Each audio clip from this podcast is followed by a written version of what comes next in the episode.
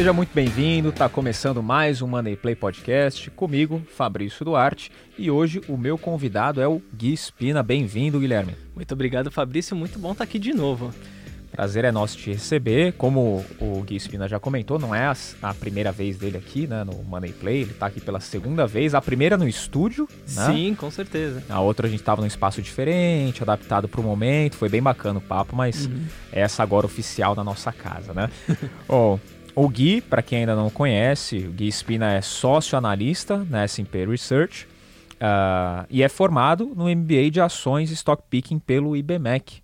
E no primeiro episódio que eu gravei com o Gui, ele já deu mais informações sobre a carreira, sobre como ele chegou até aqui, né, onde ele está hoje, trabalhando muito forte com ações, stock picking. Hoje a gente vai falar um pouquinho mais focado é, no mercado, momento atual que a gente está e também projeções futuras, né, como que o investidor deve se preocupar com o futuro dele. A gente vai tocar mais nesses pontos. Tá? E aproveitando, antes da gente começar o episódio, quero já pedir para você que nos ouve e não é inscrito, se inscreve no canal aqui no YouTube e também nas plataformas de áudio que você está escutando o Money Play. Tá?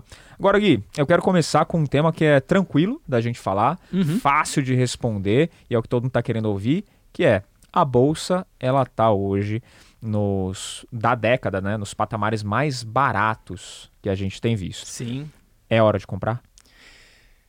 Com certeza, a todo momento, independente se é nesse momento, se depende se o PL da bolsa sobe, é hora de comprar a bolsa, é hora de comprar ações. Então, Fabrício, primeiro que a gente tem que ter em vista que o índice Bovespa, ele é um índice formado por 89 empresas, mas a gente tem por volta de 300, 300 e poucas empresas listadas na B3. Então a gente já vê que tem uma amostragem pequena ali no índice que não representa todas as ações. E agora a gente tem que ter em vista o segundo ponto, que as 10, as 10 maiores posições do índice, dessas 89, representam 50%, 50 do, da performance do índice. E sendo que a gente for para pensar, tem Petrobras pesando muito no índice, Vale também, isso acaba influenciando na performance do, do índice como um todo. Mas, olha só que legal, a gente consegue encontrar empresas, por exemplo, o Ibovespa é, uma, não está com uma performance tão boa, se for pegar desde dezembro do ano passado, recuando um pouco mais de 4%, mas se você pegar desde de dezembro do ano passado, tem uma empresa chamada Banco do Brasil. Ela está no índice e ela teve uma performance de pouco, pouco superior a 20% de valorização. Então, totalmente descorrelacionada. Então, é possível sim você investir é, no, no dentro do índice Ibovespa, das, nas ações das empresas que compõem o índice, de uma maneira sem se preocupar tanto se o índice está caro ou está barato né, que hoje, você até comentou, né, o IBOV não é a bolsa, né, ele não representa a bolsa, é uma parte das empresas ali que compõem esse índice. É, e quando a gente fala de que a bolsa está barata, quer dizer aquela relação preço versus o, o preço versus o lucro da empresa. Né? Então é isso que a gente tem que avaliar. Ela está barata nesse momento, se a gente uhum. for olhar para a bolsa como um todo, mas a gente vê empresas olhando para o Ibovespa com uma performance boa, outras nem tanto. O índice como um todo ele não está no momento legal.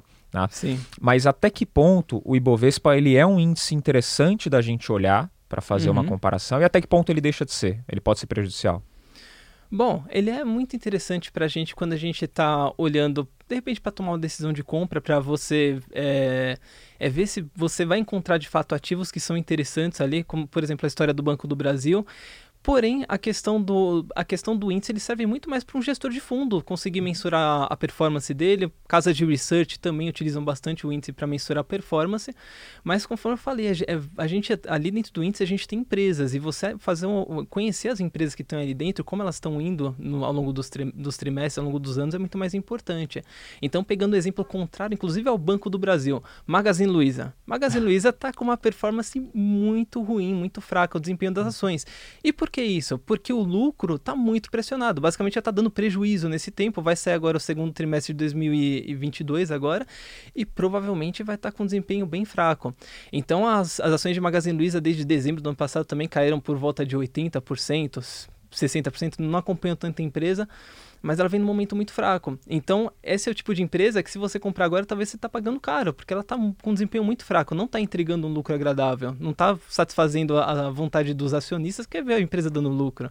Pois é, nesse ponto até, Magazine Luiza, todo mundo conhece o caso, né? É emblemático mesmo, uhum. a subida que ela teve, era a empresa do futuro, a empresa do passado, presente. Assim, tem gente que queria casar com as ações da Magazine Luiza, né? Mas é, agora ela está numa cotação muito baixa, né? O preço, se a gente for olhar o. Não, não o preço, porque o preço a gente vai olhar para o lucro, o resultado, a gente tem que avaliar Sim. mais a fundo. Mas se a gente for olhar o, o valor da ação hoje, está muito mais baixo, 80% chegou a desvalorizar do, dos picos que a empresa já teve. E aí tem muita gente que está olhando agora e falando, pô, é o momento de comprar. Por quê? Eu cheguei a pagar 20 reais, por exemplo, Magazine Luiza, e hoje ela está 3, 2, enfim. Sim. Então, não é exatamente isso, né? Não é isso, longe de ser isso. Uhum. É aquela história da gente observar a empresa no mundo real. O Magazine uhum. Luiza está com dificuldade. Você vê até aquela, aquela entrevista emblemática da Luiza Trajano, que até viralizou, que a gente vê que tá, a empresa está num momento é, complicado. Vai passar por ele? Tomara que sim. Eu acredito que vai passar. Mas nesse momento a gente tem várias outras opções de empresas que estão entregando muito melhor. Então, para que você investir numa empresa que de repente não está tendo, está num momento bem mais delicado e talvez o preço está tá, tá sendo precificado de maneira correta nesse momento, do que você investir numa empresa que está entregando lucros crescentes, como o Banco do Brasil, BB Seguridade, uhum. e que você consegue pegar ainda um desconto. Então faz sentido você investir nesse tipo de empresa que é mais sólida, principalmente num momento como esse. Uhum. Aí tem aqueles defensores que vão contra aquilo que a gente está falando, né? Vão uhum. chegar e vão falar, não, mas pô, a empresa é maravilhosa, subiu tanto, vai voltar a subir. E aí vão se apegar em alguma coisa para justificar se for comprar ou não. Lembrando, aqui não é nenhuma recomendação de compra, venda ou manutenção da carteira. Com tá? certeza. A gente está abrindo um papo só mesmo sobre momentos, sobre expectativas. E até não foi só a Magazine Luiza, o setor uhum. de varejo inteiro inteiro Sim. sofreu. Né? Isso foi uma base.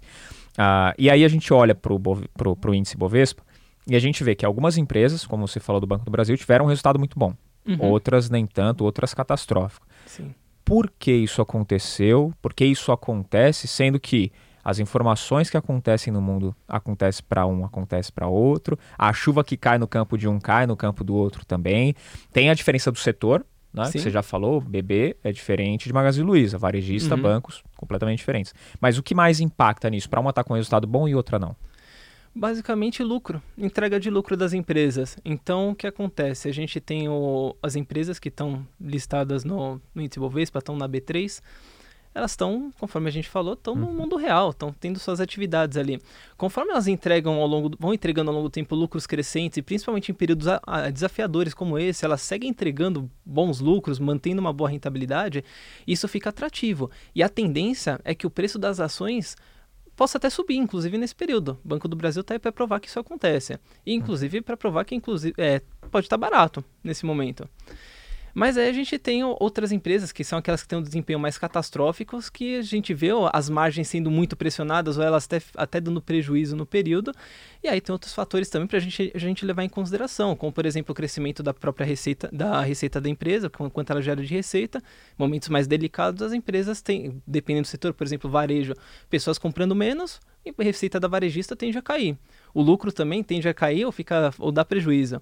E aí tem a questão do endividamento também que nesse momento com a Selic lá em cima é extremamente importante, que também deve ser olhado. Se a empresa está contraindo muito, muita dívida agora, ela está entrando num, num, num, terreno ali bem, bem delicado ali. Talvez ela pode se prejudicar bastante no longo prazo. Você falou bastante do lucro. Quando a gente fala lucro da empresa, a gente começa a usar esses termos, a gente meio que cria uma aproximação, né? Fica mais fácil das pessoas entenderem uhum. a relação da empresa, seja uma empresa gigantesca, uma empresa média, uma, é, uma empresa pequena. É, porque falou de lucro, acho que todo mundo entende, né? Sim. Lucro é o que a empresa ela vai ganhar. Ponto, acabou. Ah, ah, isso se aplica, o que eu for olhar, por exemplo, para uma vendinha, um restaurantezinho da esquina, se eu olhar para o lucro dele, é a mesma relação de eu olhar para o lucro de uma empresa gigante, como o próprio BB, por exemplo? Com certeza, olha só que engraçado. Para para pensar que os grandes investidores da Bolsa, é, os grandes investidores mesmo, capital de bilhão para cima, eles acabam tratando as empresas como, como uma empresa qualquer, as empresas listadas como empresa qualquer. Então, no fim do dia, ele está investindo querendo pegar o lucro da empresa. E aí tem uma questão importante também, que lá, mais no ano passado tinha essa questão, no passado retrasado, do preço importa ou não importa. E aí preço importa sim, porque o quanto você tá, você tá pagando para ter aquele lucro para você, um pedaço daquele lucro. Isso é extremamente importante, porque se você pagar caro demais, não vai estar tá fazendo tanto sentido. De repente, seu capital poderia ser alocado de alguma outra forma, alguma outra empresa que você conseguiria é, pegar, inclusive, um dividend yield maior, pegar, pegar mais dividendos, pegar um pedaço maior do lucro que ela possa te fornecer. Então, se você fazer uma analogia de uma empresa listada com uma vendinha, com, uma, com um restaurante, por exemplo, com uma padaria, faz muito sentido. Porque no fim do dia, pra, você deve pensar como um, como um empresário, como um empreendedor. No fim do dia, o que importa é o lucro, porque o lucro vai colocar dinheiro no seu bolso. Sim. Você falou um negócio interessante, né? Que é, pô, tem que simplificar dessa forma mesmo. Tem que olhar para a vendinha como se olha para a grande empresa. E os bilionários fazem isso. Sim. Né? Assim, não tem tantos bilionários, eu acredito que assistam a gente, né? Se a gente for olhar o número de inscritos e visualizações, tem mais inscritos aqui do que bilionários no Brasil. Com certeza. por enquanto, né? oh, mas olhando por esse, é, esse prisma, né? Uh, a empresa tem uma, alguma forma mais fácil ou de simplificar a análise que o investidor, pequeno porte, ele vai conseguir fazer essa, essa transformação de enxergar porra, eu, eu tô comprando uma grande empresa, igual eu compraria uma empresa pequena, igual se alguém, algum amigo uhum. meu pedir uma sociedade, eu entraria ou não entraria. Né? Sim. O que, que vai fazer você entrar numa sociedade? Vai depender dos conceitos dessa empresa, né? Os princípios, valor, mercado, resultado. Então, o, o que, que o investidor que assiste a gente pode fazer para simplificar essa visão quando ele for tomar a decisão de comprar um ativo? Bom, primeira coisa, observar a rentabilidade desse ativo ao longo do tempo. Hum. Então, empresas que dão, que, que sempre dão lucro e vão dando lucro, por exemplo, em ano de crise, em anos muito bons, o lucro é mantido, o investimento tende a ser muito mais tranquilo. Então, por exemplo, empresas do setor elétrico. A gente vai precisar de energia para sempre. Se acabar, se acabar a energia elétrica, a gente muda totalmente a sociedade que a gente vive hoje. Então, esse tipo de empresa é uma empresa bem interessante para o pessoal investir, para estudar a empresa, mas é muito importante ele entender também o que ele está comprando e o porquê uhum. que ele está uhum. comprando. Então, a primeira coisa que é bom observar é a questão da rentabilidade, o quanto de lucro ele entrega e como ele distribui para os acionistas também, porque querendo ou não, você pegar um pedaço do lucro da empresa é uma estratégia que funciona demais. Os grandes bilionários do Brasil que investem na bolsa fazem isso. E por que a gente aqui não pode fazer também? Uhum. Então, é a forma mais, mais tranquila de investir, de tratar a empresa listada na bolsa como uma empresa mesmo. Então, esse é o primeiro ponto. Observar também a receita líquida, o crescimento dela ao longo do tempo. Se é uma empresa que está que está tranquila. As margens operacionais, como a empresa está lidando, então se ela é eficiente, se ela está perdendo eficiência ao longo do tempo ou se ela está ganhando eficiência. Então esses já são três, são três parâmetros importantíssimos que já vão dar um, um bom, um, uma boa luz ali para o investidor tomar as decisões dele. Obviamente, tem vários outros fatores, enfim, a gente não precisa nem entrar em análise fundamentalista também, que daria um uhum. podcast só disso. Sim. Mas começando por aí já dá para entender bem o que, que é, o que não é, o que, que é a empresa de fato para tomar uma decisão de investimento. Uhum. É, eu conversei bastante com o Paulo Gala aqui, quando ele, ele veio participar do podcast. Ele falou muito uhum. desse ponto da economia real, né? que aí são as empresinhas. Né? Uhum. Se a gente for olhar para a bolsa, a gente tem um número X de empresas lá listadas, né? em torno menos de 500 empresas hoje aqui no Brasil listadas Sim. na bolsa. Mas se a gente for olhar para a economia real, tem mais de 18 mil empresas, se não me engano, que ele tinha comentado. Se não me engano, não me foge o número, era isso. Uh, e, e essas empresas com certeza passam por um crivo muito maior de quem vai abrir, de avaliar o quem vai ser o investidor, para poder realmente colocar o dinheiro lá do que as, as outras empresas que estão na bolsa. Né? E que é muito mais fácil ter número. Né? Com certeza. Tem hoje essa facilidade, essa informação é muito tranquilo de você achar os resultados de qualquer empresa, né? Sim, com certeza. Inclusive no RI da empresa você encontra qualquer qualquer tipo de informação que você precisa saber sobre ela. Inclusive fica a dica aí, pessoal, RI da empresa para conseguir qualquer informação, é que nem comprar um carro. Você vai lá entrar no site da montadora para conhecer o carro, aí na empresa a gente entende ele como sendo o site da montadora para decidir qual carro melhor para você. Ali você consegue ver qual a melhor ação para você comprar para colocar numa carteira também. Muito boa. Essa comparação do carro é boa, porque carro todo mundo ah, quer é. comprar, é. né? Ou fala sobre. E todo mundo gosta de pesquisar sobre carro. Nossa, então, é... fala, o pessoal demora ah, esses meses, anos para comprar o carro porque está pesquisando e pega feedback de outras pessoas, né? Também. Sim, com certeza. Então, também é importante, né? Ver outros investidores em relação ao ativo histórico da empresa, é bem interessante. Agora, você falou da Selic. Selic alta, uhum. acaba comprometendo, espremendo também a empresa em relação às dívidas que ela tem, né? acabam ficando mais caras. É, mas a gente não está passando só por isso agora. Selic está alta, a uhum. inflação subiu aqui no Brasil. O Brasil até tomou medidas mais cedo do que os outros países, Sim. que no mundo a gente está passando por um cenário de inflação, a gente ainda tem o reflexo da falta de insumos por conta do que está acontecendo lá na Europa. Uh, tem a, ainda reflexo da pandemia de 2020, a gente está sentindo agora na economia. Uhum. Então, com todos esses eventos, a gente sabe que surgem muitas oportunidades, mas surgem muitas incertezas. Sim. Tá? A pessoa vê a bolsa oscilar, vê muitos eventos assim acontecerem, e aí como que eu vou tomar uma decisão para poder escolher o melhor ativo? É, eu queria que você comentasse como que o, o investidor que pensa mais no longo prazo, ele deve se posicionar no meio de tudo de, disso tudo que está acontecendo, na sua opinião.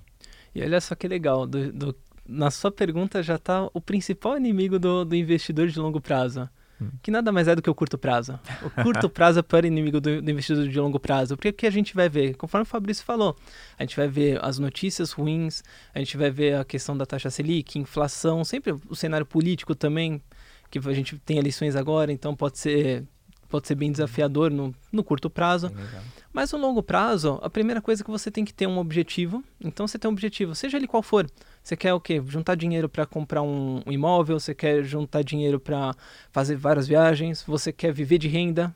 Você tem que ter um objetivo, muito claro. Depois do objetivo, você tem que traçar um plano para alcançar esse objetivo. Então, você fazendo tudo isso, você traçou seu plano, você entende que tipos de ativo, falando a nível de investimento, para concretizar esses objetivos você precisa.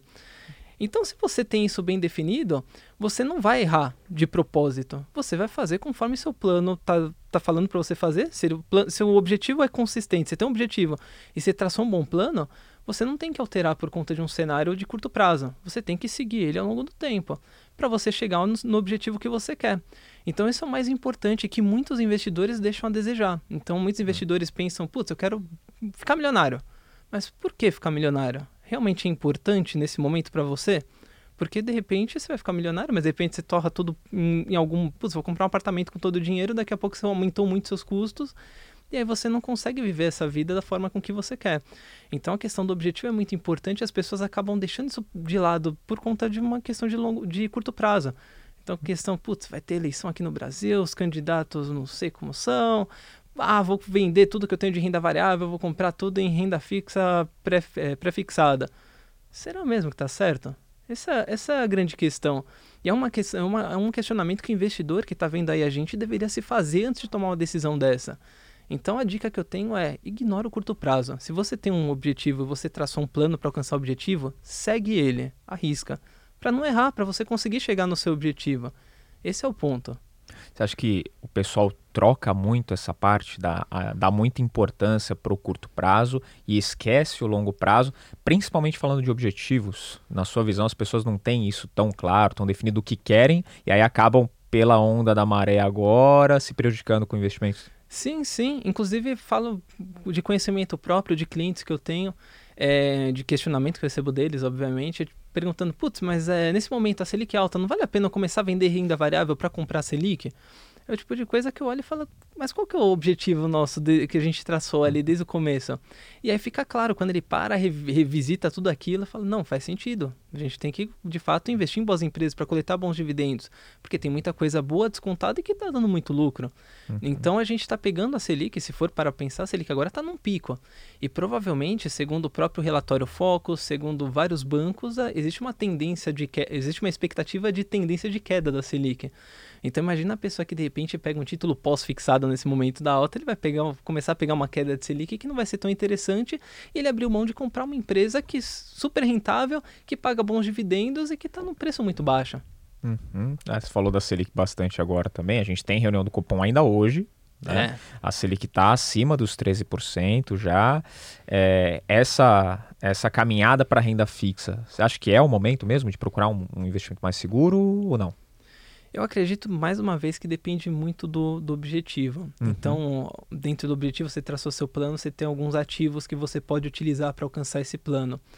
E, e você está no seu plano, inclusive tem a questão do, de repente, seu perfil de, de investidor, você está sentindo que seu portfólio está com, tá com mais risco do que precisa, aumentar um pouco a posição em, em, em renda fixa, alguma coisa pré-fixada, toma cuidado também com coisa pós-fixada nesse momento, pode ser um problema no, no, no médio prazo, ali no, decorrer do vencimento do título.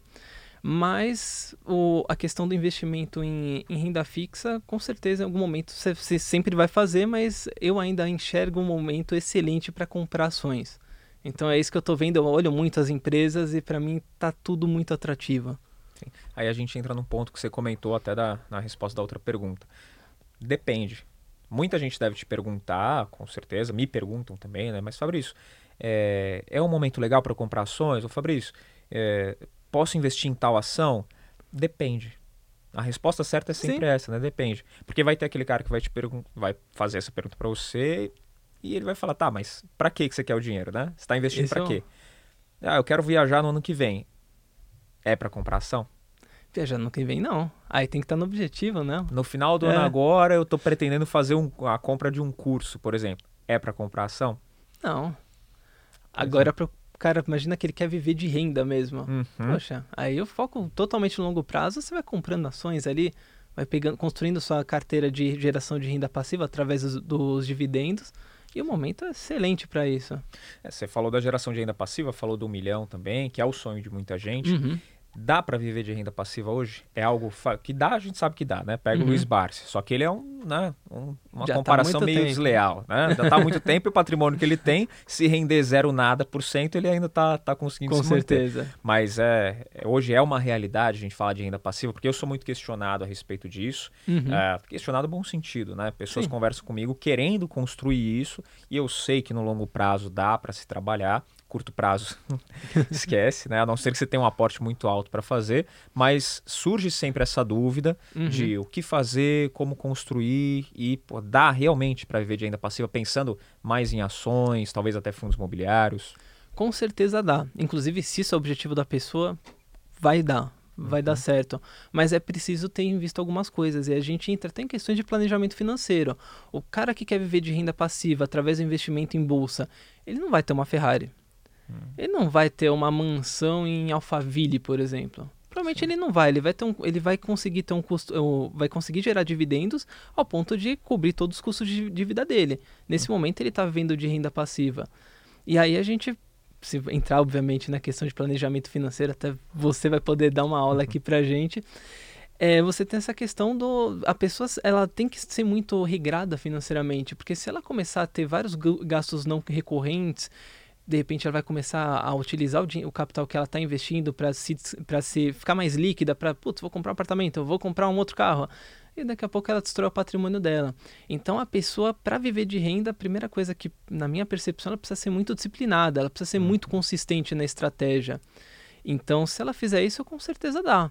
Mas, é, obviamente, tem outras questões técnicas que a gente pode entrar na questão de planejamento financeiro que pode ajudar com certeza que quando a pessoa regula os gastos, né? Uhum. Que aí a gente, ela consegue saber o quanto ela vai gastar todo mês ali, fazer uma reservinha de, de emergência para cobrir isso. E aí ela consegue tocar o barco dela, viver uma cidade que é um pouco mais barata, de repente viver num sítio, uma cidade com poucos habitantes, custo de vida mais barato, ela consegue ficar bem. De repente, viver de renda para uma pessoa pode ser 5 mil reais, para outra pode ser 50 mil, e para outra 200 mil. Então, isso é um pouco relativo, mas vai de cada um, né? Sim. Aí você tem que definir, voltando naquele ponto do que você quer. Uhum. Exatamente. Uhum. Tá. Dá para ver de renda? Dá. Isso é um fato. Ponto. Porque já tem gente que faz. Então, Sim. e não são poucas pessoas, né? Claro, uma minoria, se a gente for olhar Brasil, ou uhum. mundo até, né, de investidores, a minoria consegue esse, chegar nesse patamar. Mas dá, é possível. A questão é qual padrão que você quer manter. Você falou dos 5, 10, 50, 200 mil reais. Então, de acordo com o padrão que você quiser manter, aí você vai ter que fazer uma construção de patrimônio líquido uhum. que vai condizer com essa renda passiva que você quer manter. Tá? E aí, pô, você sabe exatamente o que você comentou. Vou comprar uma Ferrari, vou pegar isso daqui, vou queimar num carro, por exemplo, vou queimar numa casa, sendo que isso é a minha renda para eu manter o meu padrão de vida? Não, porque aí você uhum. vai comprometer o seu padrão de vida e quando você vai ver, você realmente está sem nada.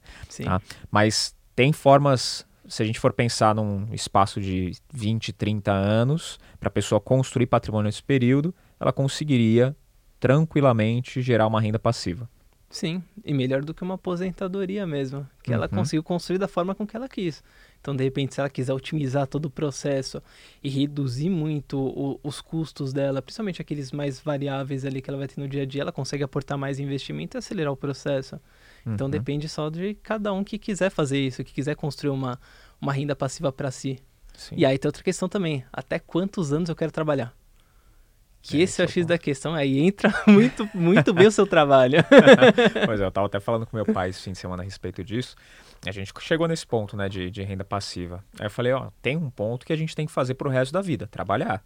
Tá? Uhum. Eu, eu tenho esse pensamento, né? Para mim, não sei o que você pensa, até gostaria de saber, mas é, trabalhar para o resto da vida. Agora, com o que eu vou trabalhar aí já muda, né? Sim. Eu, e eu trabalhar sem ter a necessidade de ganhar dinheiro.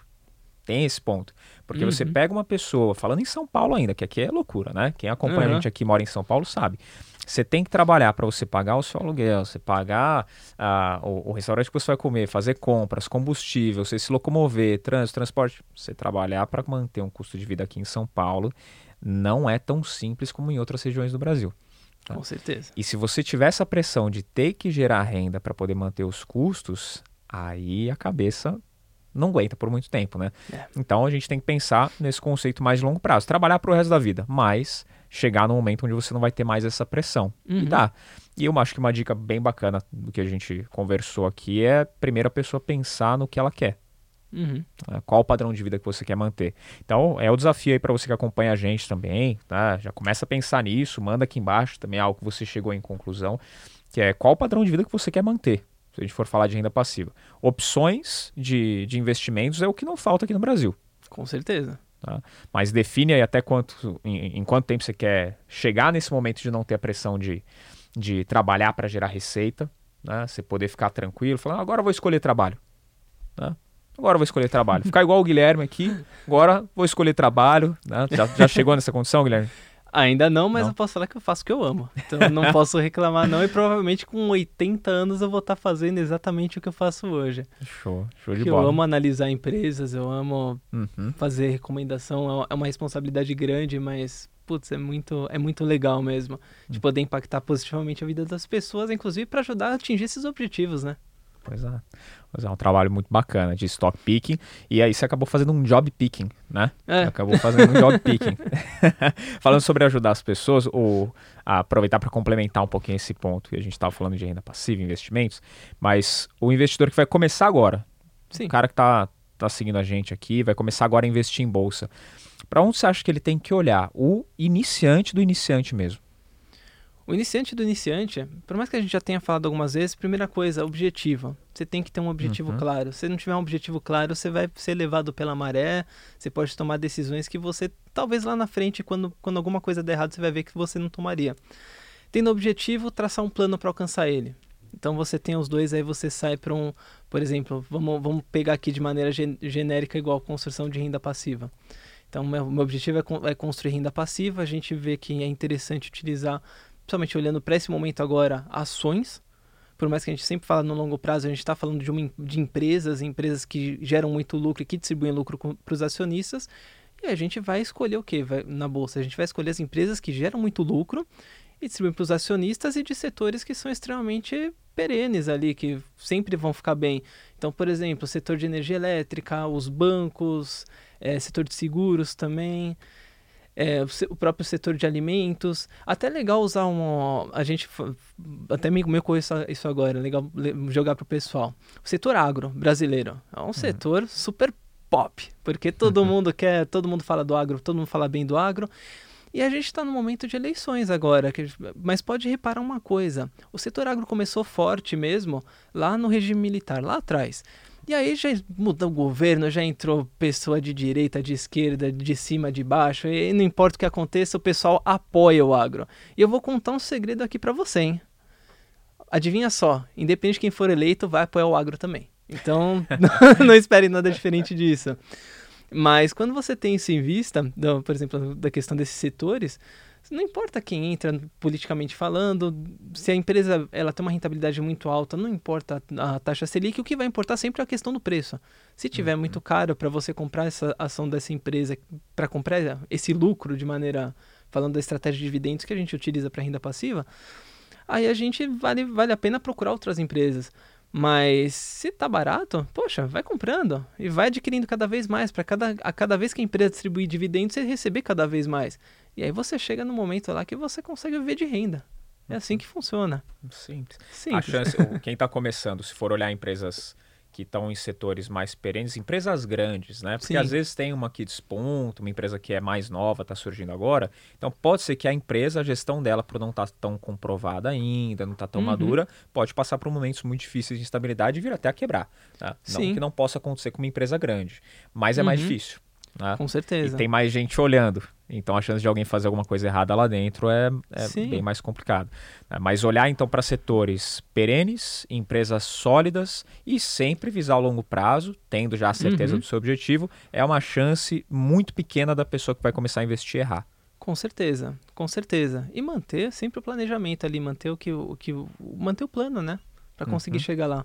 Sim, esse é o ponto mais complicado às vezes, é. mas uma vez que você estabelece o objetivo, vamos supor, eu quero comprar uma casa no, no longo prazo, daqui a 15 anos eu quero comprar o meu espacinho, construir o meu terreno, você sabe que você tem 15 anos para chegar lá. Sim. Agora, caiu um dinheiro na sua mão, né? de repente você ganhou, você sabe que você já quer a casa, você não vai pegar esse dinheiro e comprar um carro, fazer uma viagem, qualquer outra coisa, não, porque o seu objetivo já está definido, é a casa. Sim, com certeza. Você pode antecipar ou você pode deixar o tempo acontecer, investir e aí comprar melhor. Uhum. Mas para aposentadoria isso encaixa também, você sabe o padrão que você quer ter. Então, uhum. Então, quando chegar, você vai investindo, vai investindo até conseguir construir isso. E quando chegar, você não pode desviar o foco ou mudar o objetivo, porque senão constrói. Com certeza. Qual o risco né, de ter construído algo na, na base de areia, né? Com certeza. E aí entra a questão também que a gente fala da organização financeira, que uhum. você é mestre nisso, que se a pessoa não tiver desde lá, lá do começo, quando ela começa a investir, ela pode uhum. encarar problemas lá na frente. Então, Sim. Falando de viver de renda, tem que saber muito bem quais são os gastos. Tem que estar tudo muito bem definida. Porque qualquer coisinha pode dar um problemão lá na frente. Além do agro, e, é, tem outros setores que você destacaria que são podem ser mais interessantes para quem está começando, para não errar?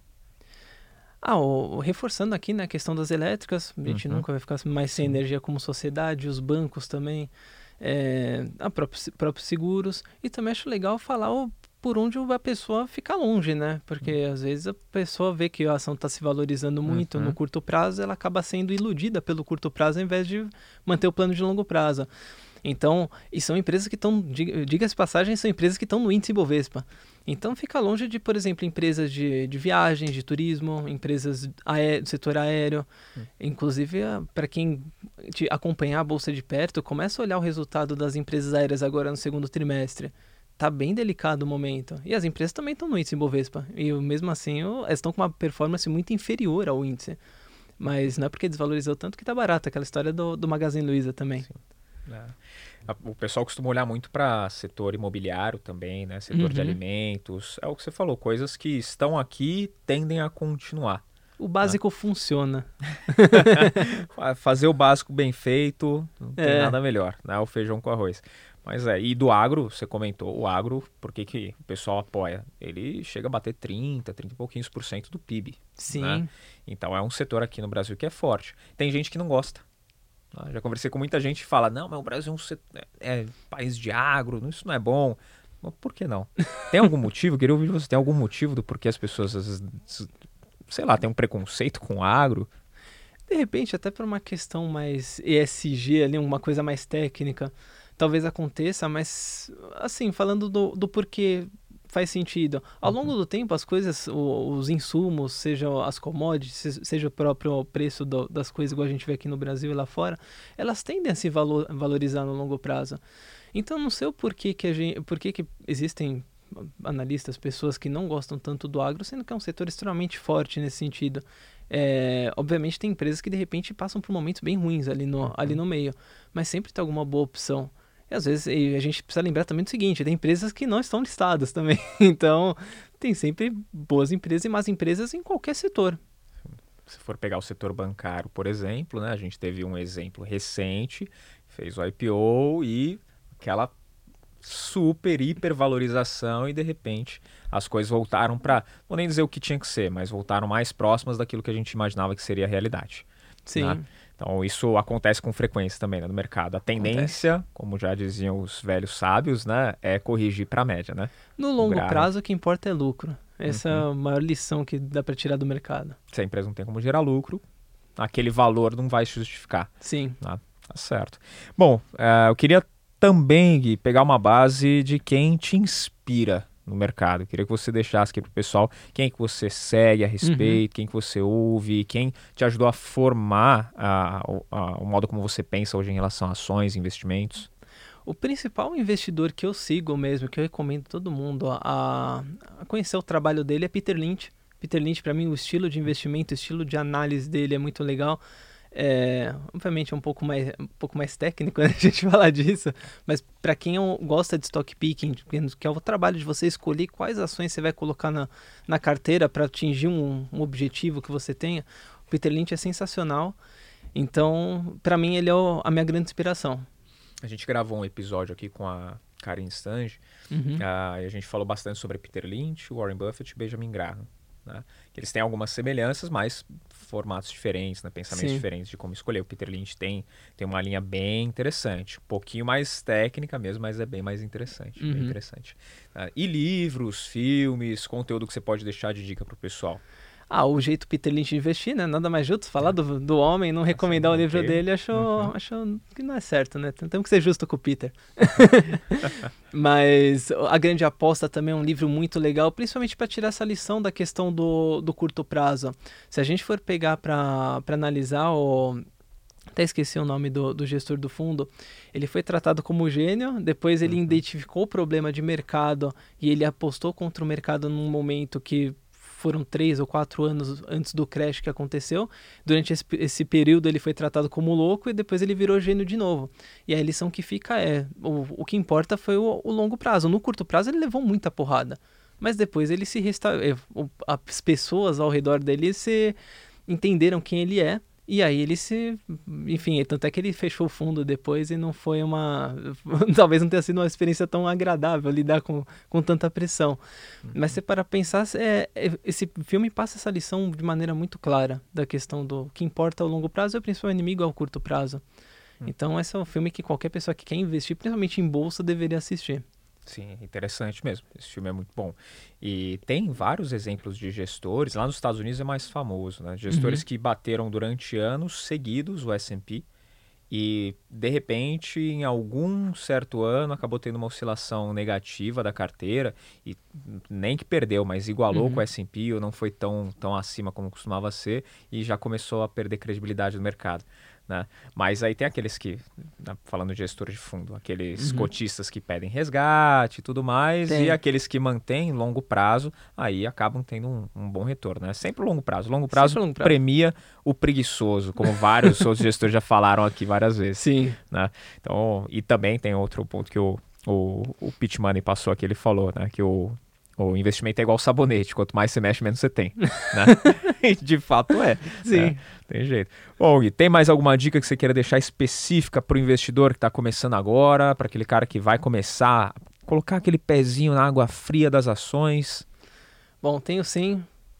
Foco no longo prazo, pelo amor de Deus. Não deixa, não deixa o curto prazo te espantar você tem se você está indo para ações, você já tem um objetivo definido, estou assumindo isso aqui, e você tem um planejamento segue com isso que a tendência é que dá certo. Porque se você começar a, a acompanhar muito de perto esses ruídos e ficar tomando decisão por conta de curto prazo, você não vai se dar bem. Então essa é a principal dica. Mantenha o foco no objetivo.